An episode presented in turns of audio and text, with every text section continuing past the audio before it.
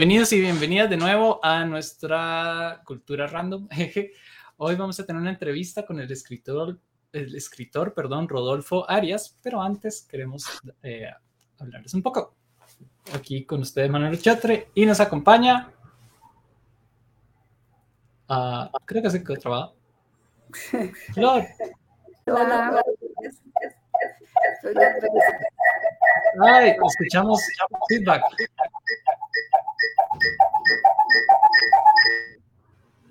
Jeje. Bueno, entonces, mientras se solucionan las situaciones de técnicas, eh, queremos recordarles que nos sigan en las redes sociales, ¿verdad? Tenemos YouTube, ahí estamos eh, subiendo podcast en el YouTube de Rincón Random. Tenemos ahora Instagram, Anchor y Spotify. Ahora bien, este programa agradecerle muchísimo a la editorial UNED, que es quienes patrocinan este espacio. Hoy vamos a estar hablando, como les decía, con el escritor costarricense don Rodolfo Arias, que lo tenemos aquí mismo. Don Rodolfo. Buenas noches. ¿Cómo se encuentra? Comiendo maní. Provecho. vamos a ver. Eh, bienvenido, primero que nada, es un placer tenerlo por aquí. Gracias, muy amable. Ha sido un gusto para mí aceptar esta invitación. Y tal vez, ay, un segundo, parece que Flor ya logró ingresar de nuevo. Flor. Flor. Hola. Ya, aquí te tenemos. Bienvenida. Gracias. Entonces, don Rodolfo, primero que nada, tal vez si la gente, que la gente conozca un poco quién eres tú, cuál ha sido tu trayectoria.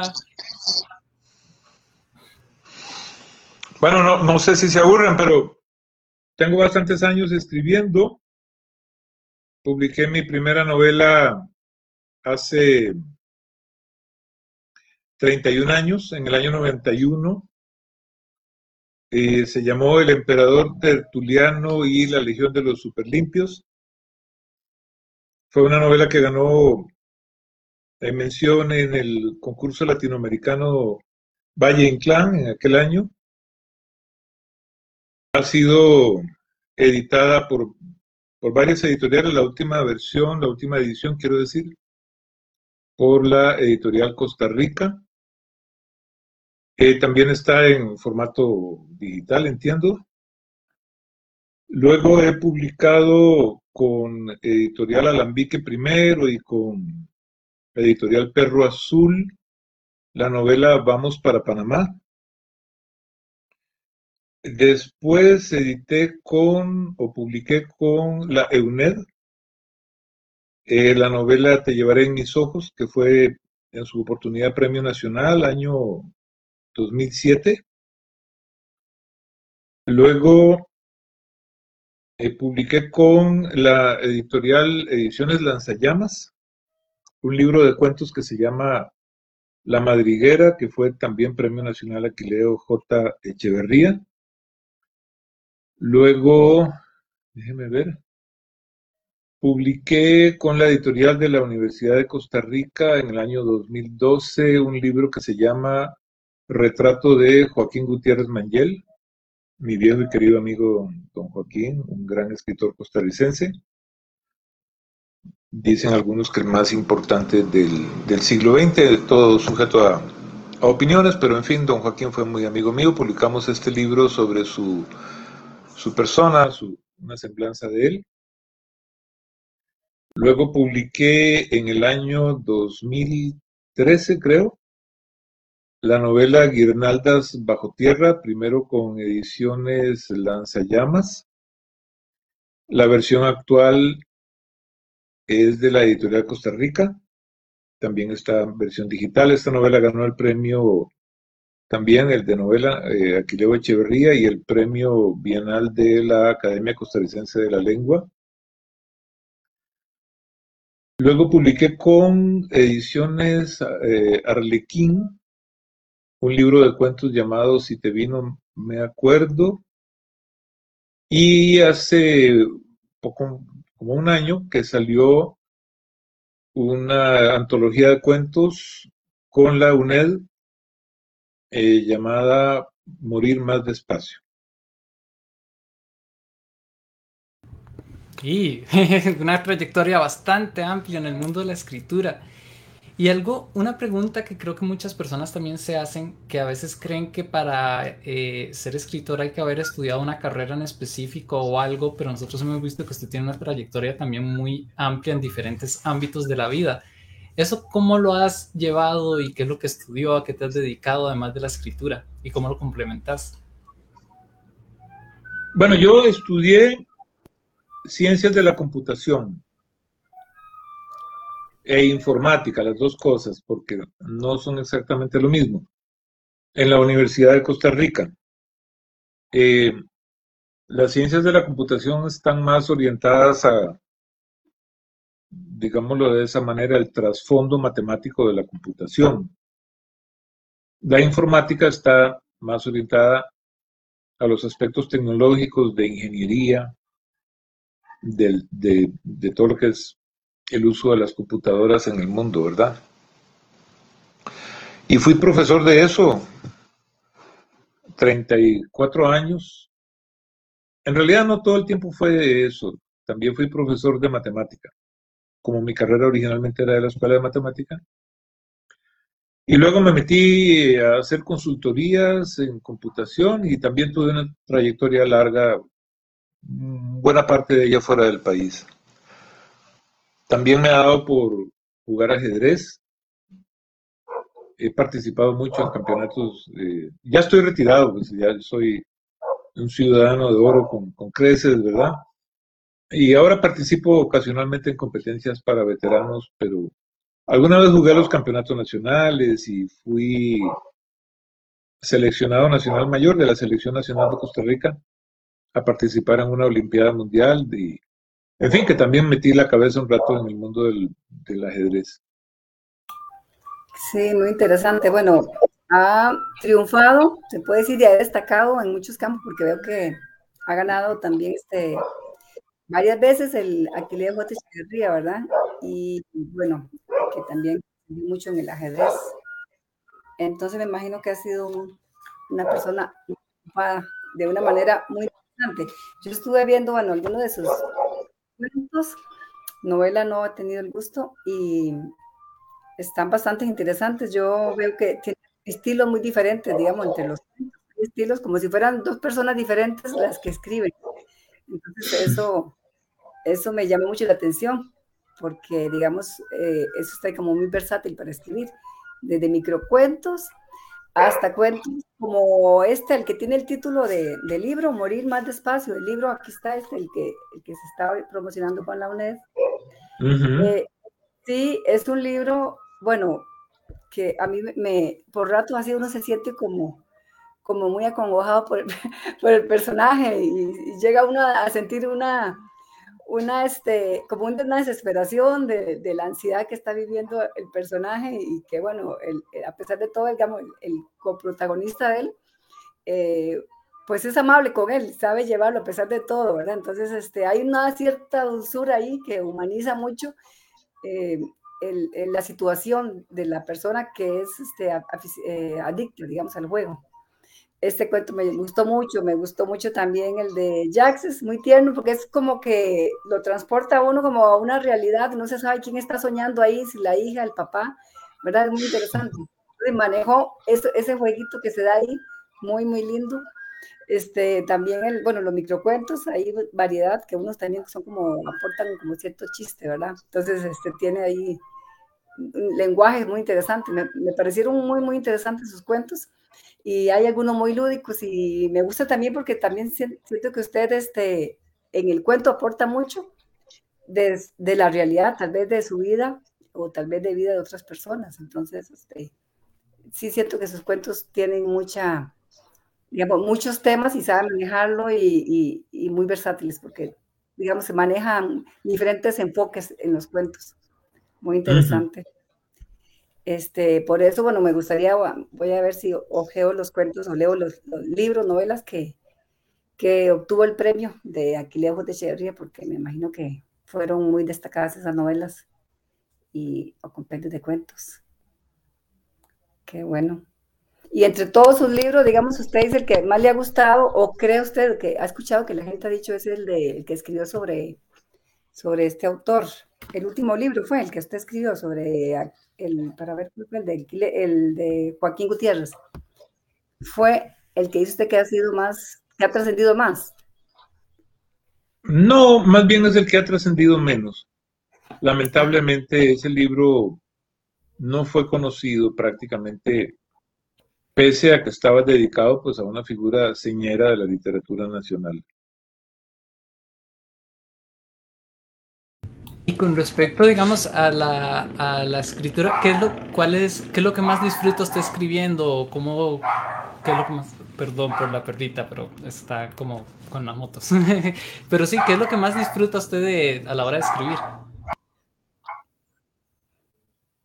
Bueno, eh, hay que hacer, como dicen los filósofos, una petición de principio, ¿verdad? Petipia principia, dicen en latín de que uno disfruta escribiendo.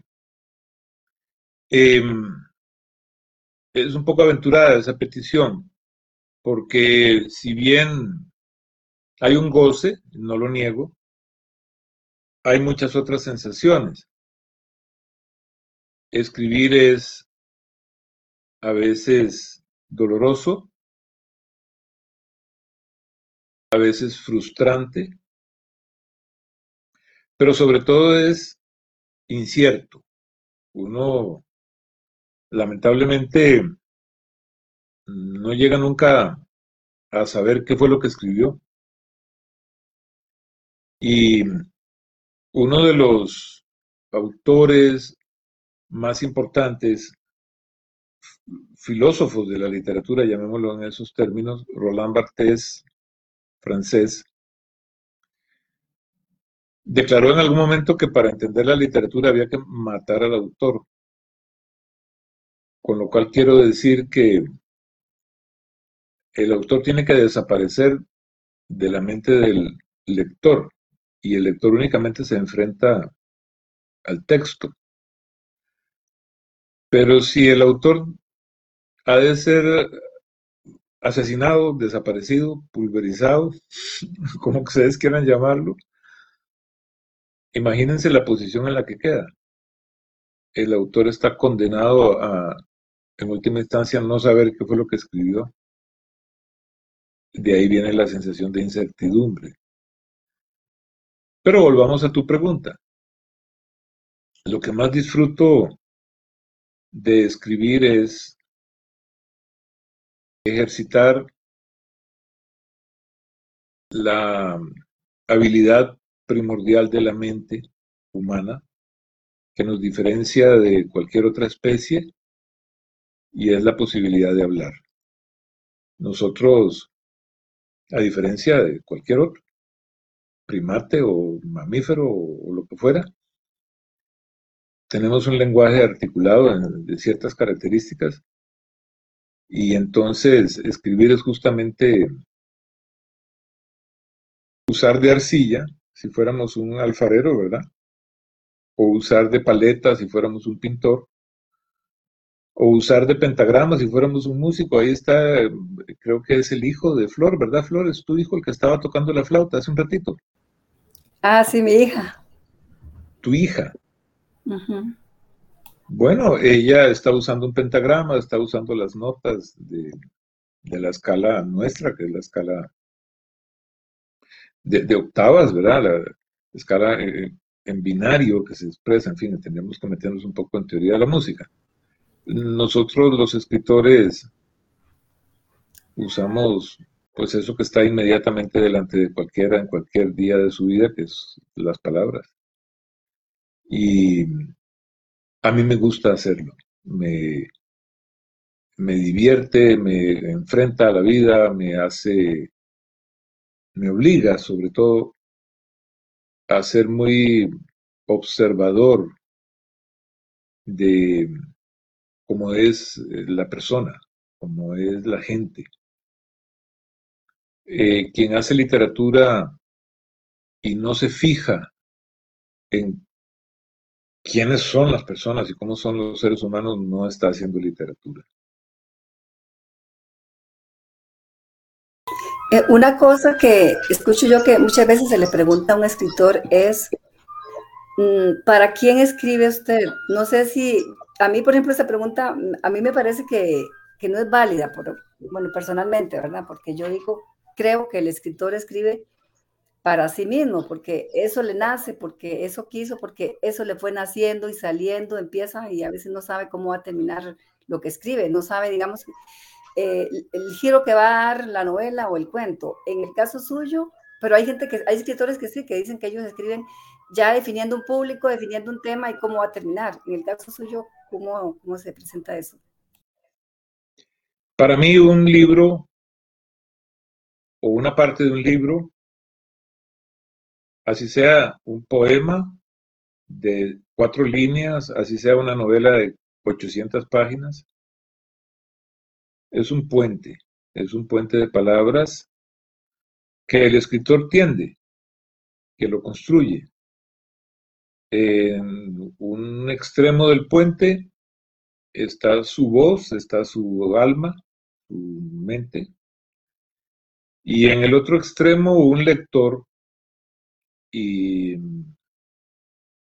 hipotético posible, no siempre presente, habrá miles, incluso millones de escritores en el mundo que nunca han sido leídos o que han sido leídos por poquísimas personas.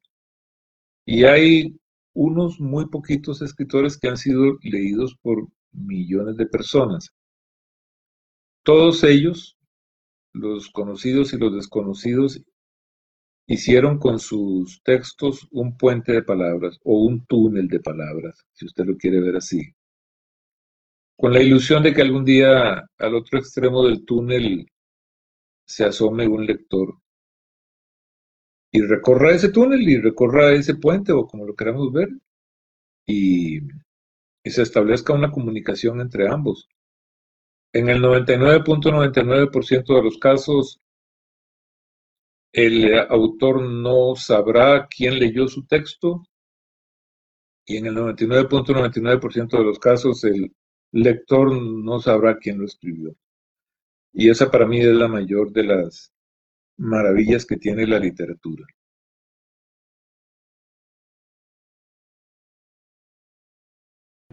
Aquí, solo para recordar, perdón, que uno de los libros del que estamos hablando, que es este de Morir más despacio, lo pueden conseguir en la editorial UNED.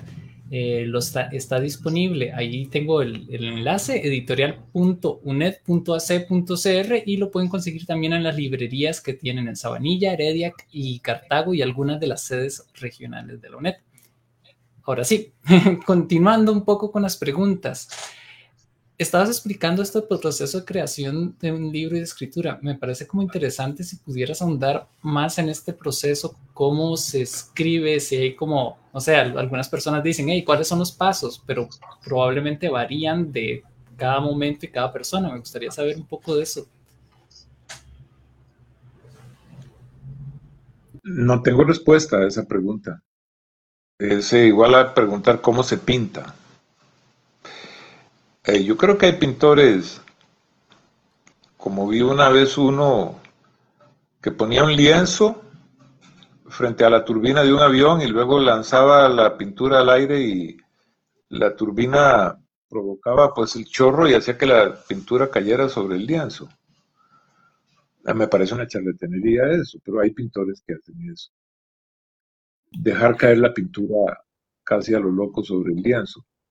Hay otros que son muy académicos y se preocupan por la composición y por el color y la paleta y el tema y tal y tal. Desde un extremo hasta el otro todo es válido. Yo he estado estudiando recientemente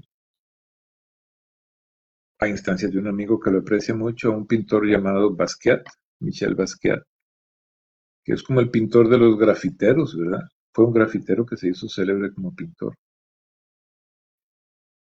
Podríamos decir lo mismo con los músicos, ¿verdad? Están los músicos muy académicos, están los músicos muy intuitivos. José Alfredo Jiménez nada más empezaba a tararear sus famosísimas rancheras. o Wagner o, Liszt eran eruditos, ¿verdad? Extraordinarios, conocían muy profundamente la música. En los escritores pasa lo mismo. Hay escritores intuitivos, inmediatos. Hay escritores que trabajan profundamente cada página. Así es que la respuesta es la que usted quiera. es muy amplia la pregunta. ¿Cómo escribo yo? Sí, esa es la pregunta. En general, escribo a partir de una idea bastante completa de lo que quiero hacer. Hay escritores que empiezan por simplemente una imagen y se largan a partir de ahí a ver qué sale. Yo en general concibo más la obra, tengo una idea de dónde quiero ir antes de soltar la primera línea.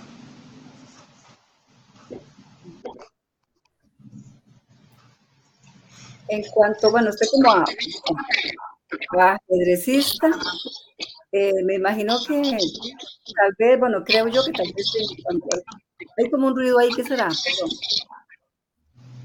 Ya. No, como, como si hubieran cristales, unos vidrios, Ah, bueno, como ajedrecista, yo no, he incluido esta parte, digamos, del juego con alguno de sus cuentos o novelas. Entonces yo que yo ajedrez realmente he, visto y he jugado muy poco, casi nada. Pero este, hay cierta, emoción, no he llevado usted eso al cuento o a la novela. No creo. Eh, yo he defendido en algunas ocasiones que he tenido la oportunidad de participar en encuentros literarios.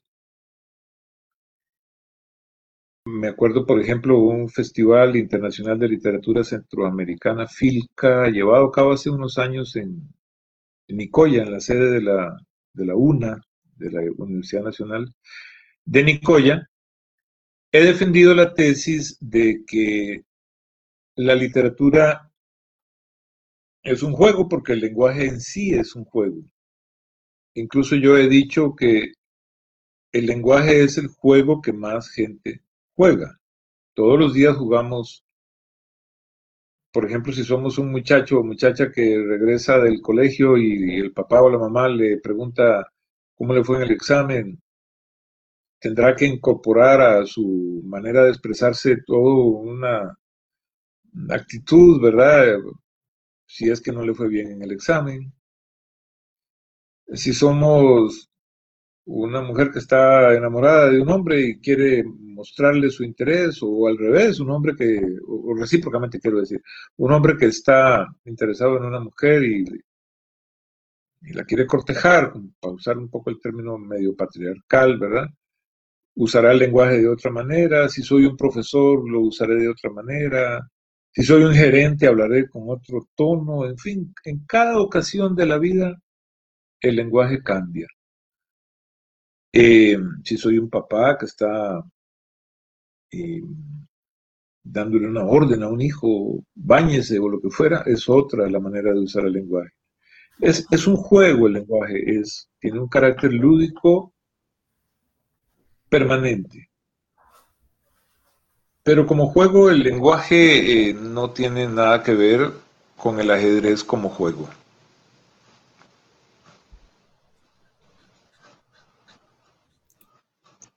Sí, muy poco. Sí, muy poco. Pero digamos, no ha escrito algún libro, algún cuento donde llegue este tema del ajedrez. ¿Cuál tema? El tema del ajedrez, digamos, que cuento. Hay un personaje en Te en mis ojos, esta novela editada por la UNED, que es ajedrecista. Pero un cuento, digamos que relate una partida o algo así, no. Pese a todo eh, lo que les estoy diciendo, yo disfruté enormemente una serie que el año pasado tuvo enorme éxito en Netflix que se llamó Gambito de Dama, ¿la vieron? Ah, sí. Sí, yo la vi muy bonita. Muy buena. Eh, demostró que el ajedrez como arcilla, como argamasa para la construcción de una obra, en este caso filmográfica, es muy bueno. Y que el drama que puede estar asociado a la vida de una, en este caso, una ajedrecista, es un drama muy interesante. Pero yo no lo he hecho. Ah, bueno. Este, si gusta, no sé si tiene a mano que nos lea algún trozo de algún cuento, novela o algún cuento si es corto, que lo pueda leer, si gusta leer alguno. Eh, bueno, aquí tengo una novela eh, que se llama Mamá cumple, no, perdón, esta novela no la puedo leer porque está presentada en este momento a un certamen, entonces no, se puede hacer. Sí, no. Pública, espérese para buscar aquí en mi biblioteca a ver si tengo algún libro mío. Mira que yo no me acuerdo de que tenga yo. Qué pena me da. Es que eh, me agarró realmente en curva. Ah, mira, aquí, aquí está. Aquí está Morir más despacio, ¿lo ven? Ah, sí, sí, perfecto. Ah, genial. ese, tiene mucha variedad. De casualidad tengo, tengo un ejemplar.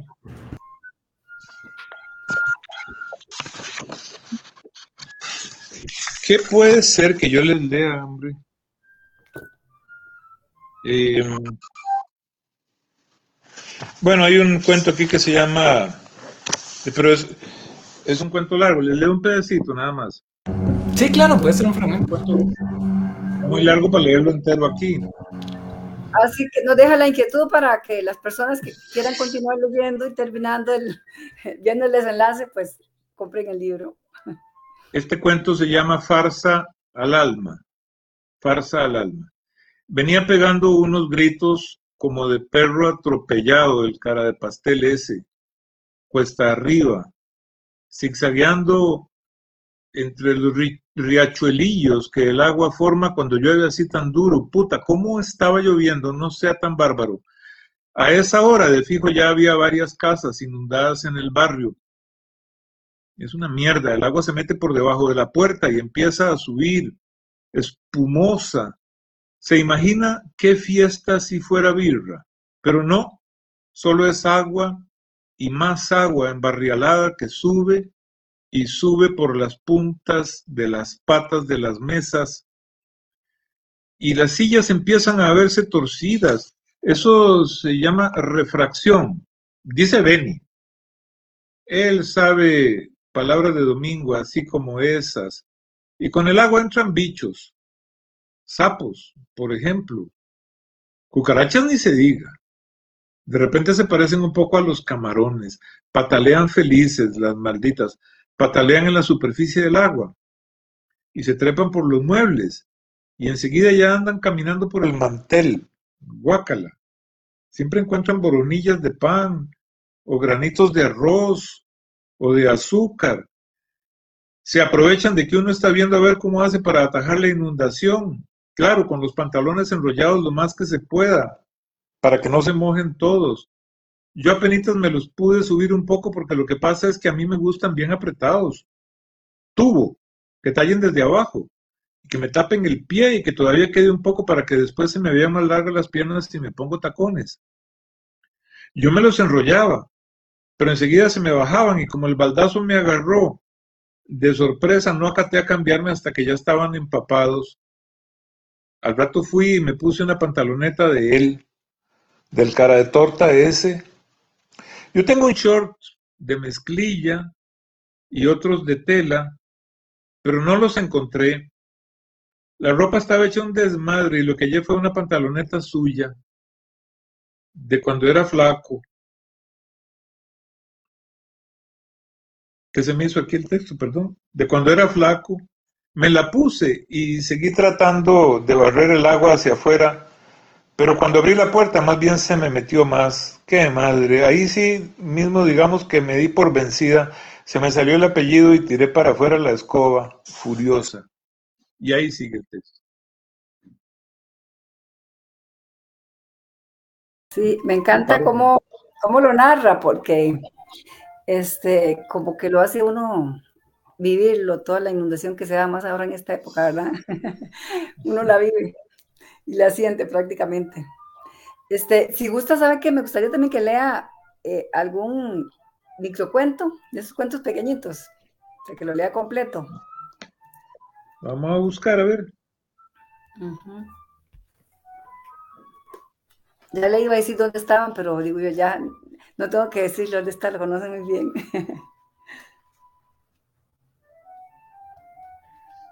Voy con un micro relatito aquí, eh, el primero que apareció. Antes de la memoria y del olvido, los números eran libres. A nadie los segregaban por primo, los mayores no dictaban sentencia, los pares no tenían mesa reservada, los racionales no se excusaban en un denominador común, las flores no contaban sus pétalos, los ríos tenían orillas, pero desconocían su anchura, al mar no se le achacaba un horizonte, o a vos un punto de partida. ¿Venías hacia mí? O yo iba y era lo mismo. No se sabía lo que duraba o medía un beso, y eso era bueno. Pero en fin.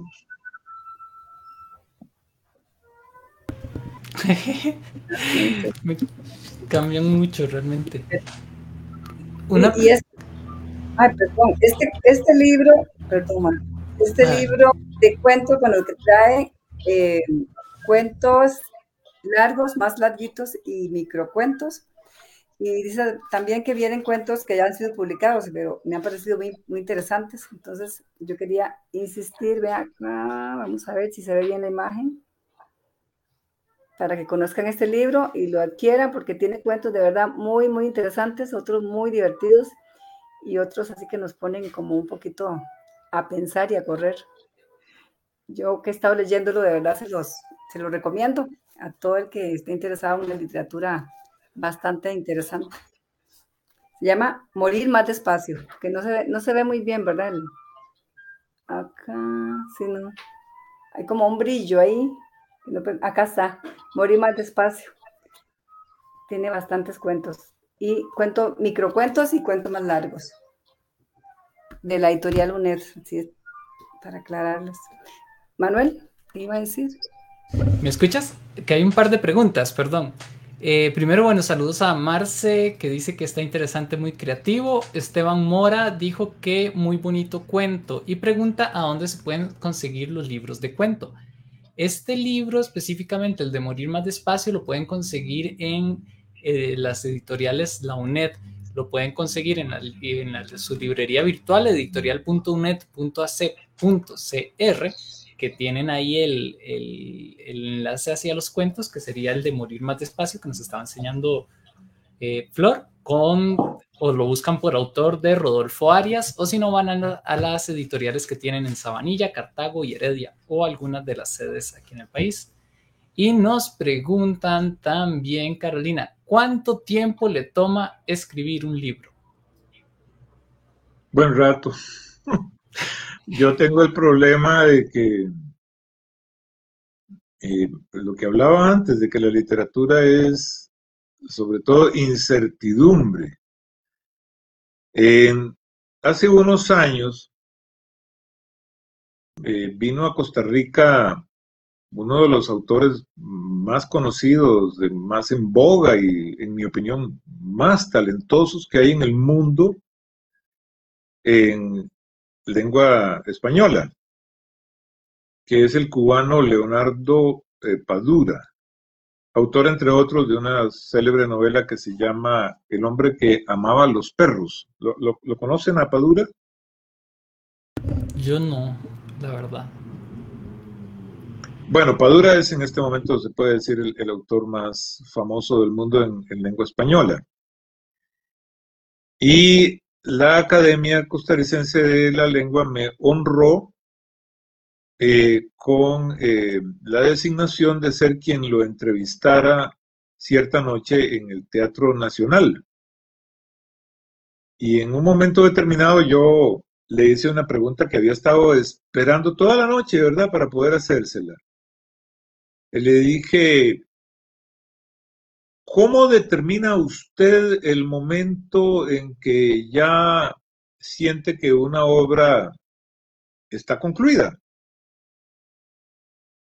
Y me contestó muy a lo cubano, ¿verdad? Con ese acento. Nunca, chico, me dice, nunca. Yo, yo en algún momento me decido y suelto el libro y se lo doy al editor, pero la sensación de que todavía le falta pulimento o lo que fuera, es una sensación que no se va jamás.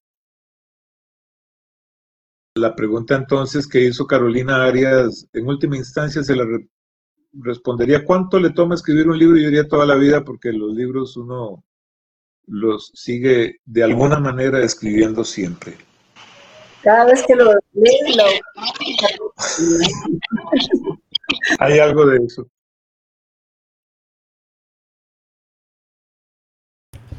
Y una pregunta también ya como relacionada también como al ámbito y todo eso en la cultura general, ¿cómo siente usted que es la recepción de, por lo menos aquí de Costa Rica o Centroamérica, con respecto a la literatura actualmente? Muy mala. Los escritores somos unos necios, unos rebeldes, unos seres bastante solitarios.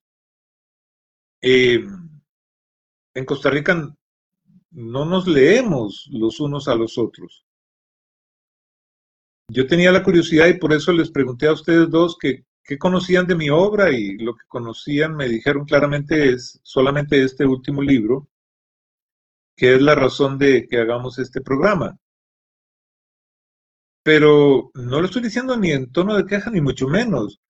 Solo lo estoy poniendo de un como un ejemplo de una realidad que es la de todos y todas los cuentistas, poetas, novelistas, dramaturgos, ensayistas y en general de todos los escritores en, Costa Rica. Eh, somos muy poco leídos. Hay algunos que trascienden, contemporáneamente, por ejemplo, yo he sabido de los grandes éxitos que tiene Carlos Cortés como novelista, por citar un ejemplo. Pero recientemente me puse con unos amigos que estábamos tertuleando a hacer una lista de los autores y autoras que, digámoslo así, son aquellos con los que Costa Rica, en definitiva, se queda. En primer término, Carmen Lira con los cuentos de mi tía Panchita. En segundo término, y son muy contemporáneos estos dos que voy a decir, Carlos Luis Fallas, con Marcos Ramírez, Mamita Yunay, etc.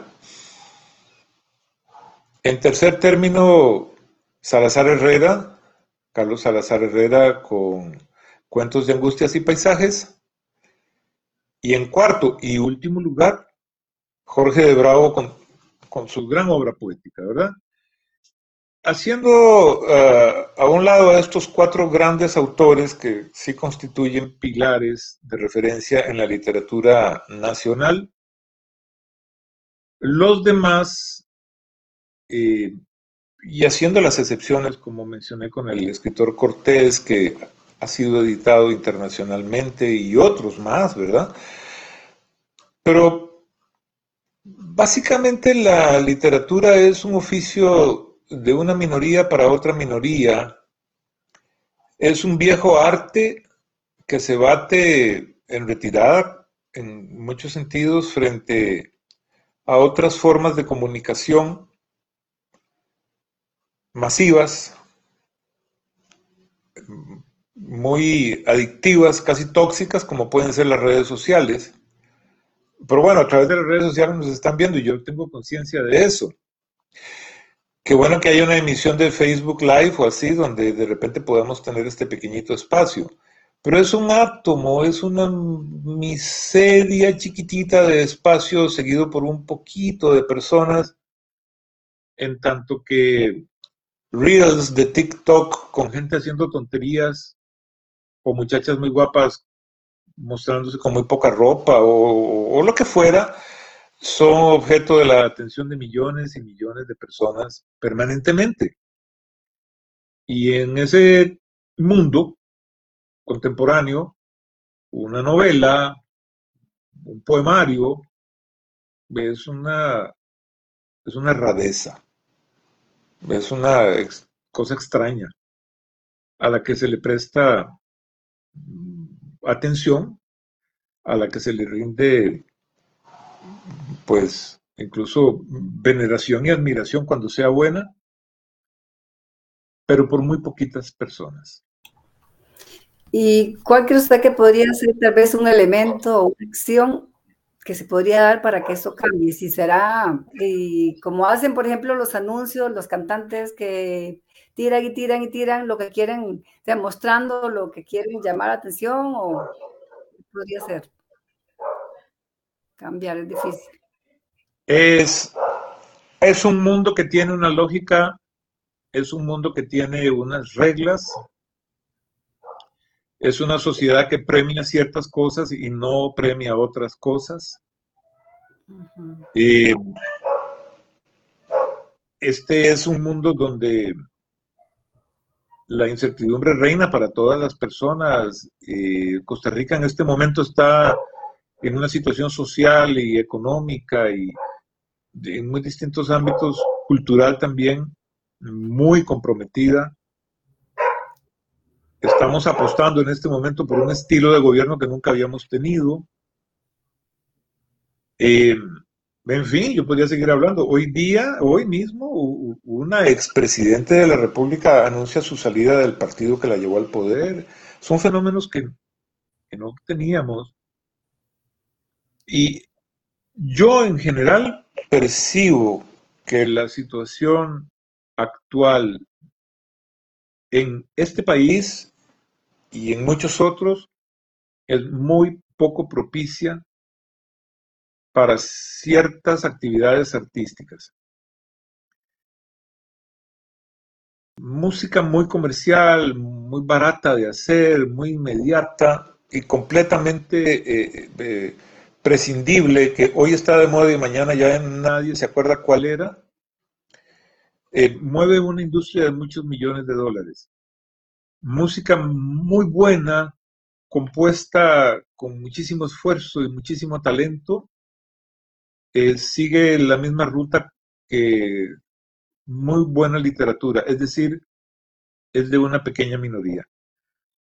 No sé si esta situación de la cultura contemporánea a la que se refirió, por cierto, con palabras muchísimo mejores, de mayor precisión, profundidad y, en todo sentido de, mayor lucidez, a, situación a la que se refirió Juan Manuel Serrat recientemente cuando fue eh, objeto de un merecidísimo doctorado honoris causa en la Universidad de Costa Rica. Esta situación de la cultura contemporánea que aqueja a Costa Rica tanto como a muchísimos otros países yo no sabría decir si se revertirá o no. Yo quisiera que sí. Yo espero que sí. Yo espero que esa resistencia del, arte, eh, del verdadero arte, eh, y no me quiero extender más en qué entiendo por verdadero arte, porque no va a acabar nunca, que esa resistencia continúe. Sí, yo a veces creo que es como una pieza mental donde lo visual viene a ser predominante porque requiere menos esfuerzo. Y como que la gente cada vez quiere esforzarse menos y lograr lo mejor por menos esfuerzo. Perdón, aquí tenemos otra pregunta eh, de Carolina Arias. Flor, tal vez si puedes allá. Eh, dice, ¿Cuáles autores han influido en su literatura? Em, hay un ajedrecista muy famoso, muy, muy famoso, de los mejores del mundo. Es de apellido Aronian, armenio, ahora está en Estados Unidos y está jugando por Estados Unidos. Y le preguntaron hace poco que cuál era su ajedrecista favorito. Y él dijo, yo, me acuerdo de esa broma que dio Aronian porque le quería contestar Manuel con una broma. El eh, autor que más ha influido en mí soy yo, es decir, yo soy el resultado de toda una vida dedicada a algo que amo profundamente hacer, que es escribir. Lo que puedo hacer hoy es el resultado de lo que trabajé durante mucho tiempo. A veces me parece que soy pésimo autor, a veces me parece que no soy tan malo y esa es la razón por la que sigo escribiendo. Si oye muchos escándalos que está pasando el camión de la basura eh, recogiendo cosas aquí en mi calle y por eso se, incrementaron los decibeles aquí circundantes. Pero bueno, eso no era arrogancia, eso era ganas de dar una broma. Eh, ya respondiendo a la pregunta de Carolina, sin evadirla más, eh, el, boom de la literatura latinoamericana de los años 70, póngale y agréguele, quítele algunas décadas, con García Márquez, Julio Cortázar, vinculado con ellos, pero en otro ámbito, ¿verdad? El, el realismo mágico de los de un Alejo Carpentier, Benedetti también, por supuesto Jorge Luis Borges, toda esa época, toda esa gran eh, constelación de autores trascendentales que Latinoamérica produjo grosso modo hace un medio siglo, eh, necesariamente tiene que influir a cualquier escritor latinoamericano contemporáneo. Eh, yo pienso que a los de mi generación más y a autores más jóvenes menos, porque se alejan de ese magneto, de, de ese, como diría el propio Borges, de ese Aleph, ¿verdad? Pero en el caso mío sí, yo pienso que hay una influencia ineludible de aquella época, de aquel boom latinoamericano.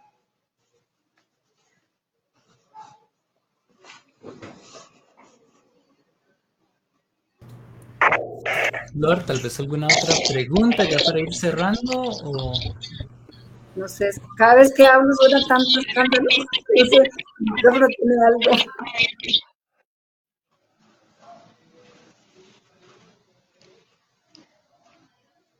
Perdón, no, creo que no entendí bien. ¿Aló? ¿Hola? Ahora sí. Sí. No, cada vez que hablo yo mi micrófono tiene algún problemita. no se preocupe, Flor. Yo tengo una, una pregunta más. Eh, tal vez como para todas esas personas, ay, mira, como que mi problema, aquí está. Tal vez como para todas esas personas que quieran empezar a escribir o quieran eh, adentrarse en este mundo, ¿qué recomendaciones les daría para empezar a dar sus pasos? Que es, primero escriban con las orejas y de último con las manos. No tiene que oír, escuchar con mucha atención. ¿Qué dicen las personas? ¿Cómo lo dicen? ¿Por qué lo dicen? ¿Qué dice su novio? ¿Qué dice su amigo? ¿Qué dice el cura en misa? Si es que van a misa, yo no sé, eso se ha ido perdiendo un poco, pero que entre primero. Si el cerebro no tiene palabras que le hayan entrado por las orejas, después no va a tener nada que le salga por la boca o que le salga por las manos cuando escribe. Muy bueno. Oyendo, oyendo, puede uno tener adentro algo que decir. Y luego es igual que tocar guitarra. Nadie puede agarrar una guitarra y hacerla sonar lindo el primer día. Hasta que usted le diga, mire, pero papito, vea, es que si pone los dedos así, a ver cómo hago para que se me vea la mano, hace el, acorde de, qué sé yo, mi mayor. Y coloca la otra mano aquí rasgue las cuerdas así. Bueno, ok. ¿Le gustó ese acorde? Prin, prin, prin. Ahora cambia esta manita para acá un poquito para que haga el acorde de la. La menor, la mayor, qué sé yo. Y ahí va. hasta que usted no intente tocar una guitarra, no sabrá si puede tocar una guitarra. No sé si estoy siendo muy obvio. Es lo mismo con la escritura. Hasta que usted no agarre una hoja y un lápiz o un teclado y una computadora y trate de decir lo que quiere decir y encuentre un ritmo suyo, una sonoridad, qué sé yo, un discurso que le sea propio, no sabrá si puede o no escribir. Y cuando haya tocado guitarra muchos años y sepa cómo tocar un bolero, o cómo tocar rock o lo que usted quiera, eh, y sea un buen guitarrista, eh, será similar a cuando haya escrito poesía durante años o escrito cuentos y haya sabido a dónde puede llegar.